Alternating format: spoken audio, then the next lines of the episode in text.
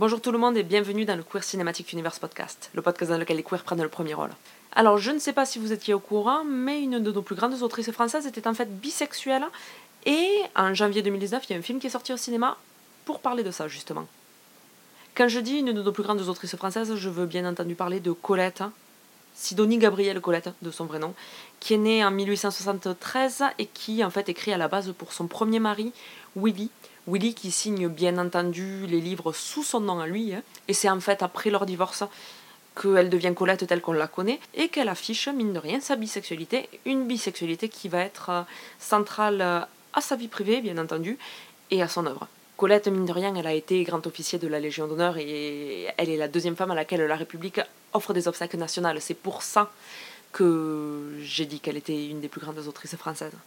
Avant de parler de ce film qui est donc sorti en janvier, deux mots sur l'équipe peut-être. On va commencer avec le réalisateur Wash Westmoreland, qui est ouvertement gay et euh, qui a commencé dans l'industrie porno, mais le nom vous dit peut-être rien, mais vous avez peut-être entendu parler d'un de ses films qu'il a réalisé avec euh, son défunt mari. Le film donc s'appelle Style Alice et c'était avec euh, Julianne Moore, un film qui a eu un succès critique considérable si mes souvenirs sont bons. Donc un monsieur pas très connu mais pas non plus inconnu au bataillon. Côté scénario, une seule femme, mais pas n'importe laquelle. Encore une fois, elle fait partie de ces gens dont vous ne connaissez peut-être pas le nom. Elle s'appelle Rebecca Lenkiewicz.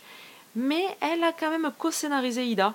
Ida, qui est un film sorti il y a quelques années, un film du génial Pavel Pavlikovski. Pavlikovski.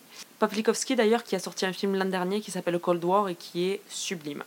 Au montage, une femme, une italienne, qui a monté un film qui est plutôt, plutôt apprécié des internets, il me semble. C'est euh, Boy A avec euh, Spider-Man numéro 2, Andrew Garfield. Côté production, c'est assez intéressant parce que les femmes sont majoritaires.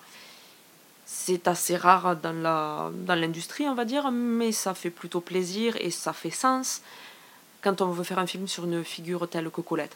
Côté actrices et acteurs, je vais pas trop m'attarder sur le sujet. Mais c'est clairement le profil de Kira Knightley qui est le plus intéressant parce que c'est une actrice euh, éminemment féministe. Depuis le début de sa carrière, elle s'attache à travailler avec des réalisatrices. Euh, elle a notamment joué dans euh, Joue-la comme Beckham, qui a été réalisé par Gurinder Shada. Plus récemment, on l'a vu dans Jusqu'à ce que la fin du monde nous sépare avec, avec Steve Carell, qui est un film réalisé par Lauren Scafaria. Et mon petit préféré, c'est La Guise, ou en français Girls Only avec Sam Rockwell, qui a été réalisé par Lynn Shelton.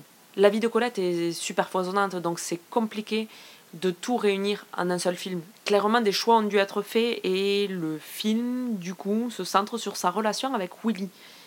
Ce qui n'est pas une des idées les plus pertinentes qui soit, parce que le film se termine sur son divorce. Et finalement, les relations que Colette a eues avec d'autres femmes sont traitées de manière assez superficielle et elliptique. Alors on peut voir cette prise de position comme le récit d'une émancipation, pourquoi pas Parce qu'après tout, c'est elle qui se sépare de son mari. Mais le film laisse quand même un petit goût d'inachevé, on va pas se le cacher. Euh, Colette épouse Willy à 20 ans et elle s'en sépare à peine 13 ans plus tard, à l'âge de 33 ans. Elle décède presque 50 ans plus tard. Et elle a mené une vie immensément riche et pourtant, pourtant, c'est sur la période pendant laquelle elle est le plus enfermée que le film se focalise. Et en plus de ça, le film reste particulièrement lisse malgré les frasques de son personnage principal et euh, les atrocités de son mari. Colette a fait de la scène et dans le film, on, voit, euh, on la voit embrasser la marquise de Bellebeuf sur scène. Probablement en référence à ce fameux baiser du Moulin Rouge qui a tant choqué à l'époque. Mais à côté de ça, ces relations sont pas explorées plus que ça. Et le processus d'écriture est survolé. Le film ne s'élève finalement que quand il montre le mode de vie débauché du couple à travers les fêtes, les tromperies, et encore plus de fêtes et encore plus de tromperies. Et Colette ne questionne son rôle dans l'écriture de Claudine que assez tard dans le film, quasiment à la fin en fait. Les choix qui ont été faits ici m'interpellent euh, assez. Si on ne va pas parler du processus d'écriture, si on ne va pas vraiment parler de ses relations euh, homosexuelles, que reste-t-il que sa relation avec Willy, une relation qu'il a enfermée une grande partie de sa vie?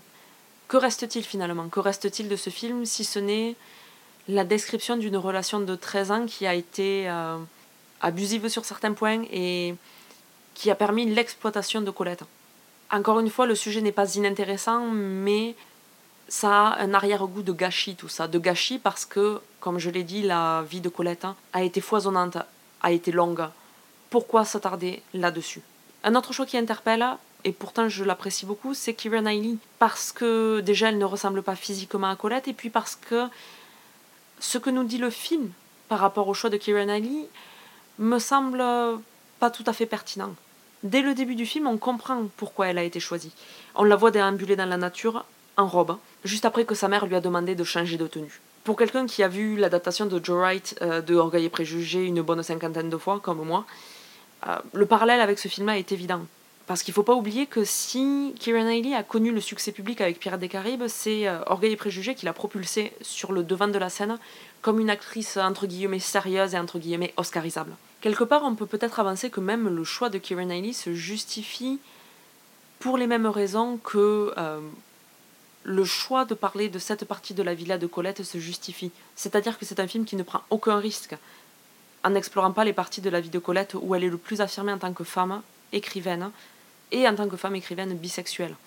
En prenant une actrice aussi connue pour les films à costume que Keira Knightley, une actrice plutôt populaire, en prenant une actrice euh, connue pour les films à costume, en prenant euh, une actrice aussi populaire que Keira Knightley, et en restant sur une partie de la vie de Colette euh, qui n'est pas aussi radicale que le reste de sa vie, le film se place comme une introduction pour les personnes qui ne connaissent de Colette que ses écrits ou même pas ses écrits et pas sa vie. Il ne faut pas oublier que le film est anglophone et qu'il s'adresse d'abord à un public anglophone aussi. Donc tous ces choix sont finalement justifiés, en quelque sorte, expliqués du moins. Expliqués peut-être, justifiés pas trop. J'aurais aimé connaître de Colette quelque chose euh, d'un peu plus fort, j'aurais aimé voir quelque chose d'un peu plus tranché, quelque chose d'un peu moins explicatif, quelque chose avec un parti pris plus assumé. Colette donc, de West Westmoreland, avec Kieran Knightley et Dominique West dans le rôle du mari, Willy. Pas le grand biopic qu'on pouvait attendre, mais encore une fois, l'attendait-on vraiment? Est-il vraiment possible de représenter Colette dans toute sa complexité en deux heures de film qui se focalise sur les années où elle est le plus enchaînée? C'est la question sur laquelle je vous laisse et n'oubliez pas, comme le dit Berubirich, il n'y a rien de tel que la non-conformité pour stimuler l'imagination, pour pousser le cœur et l'esprit vers de nouvelles frontières.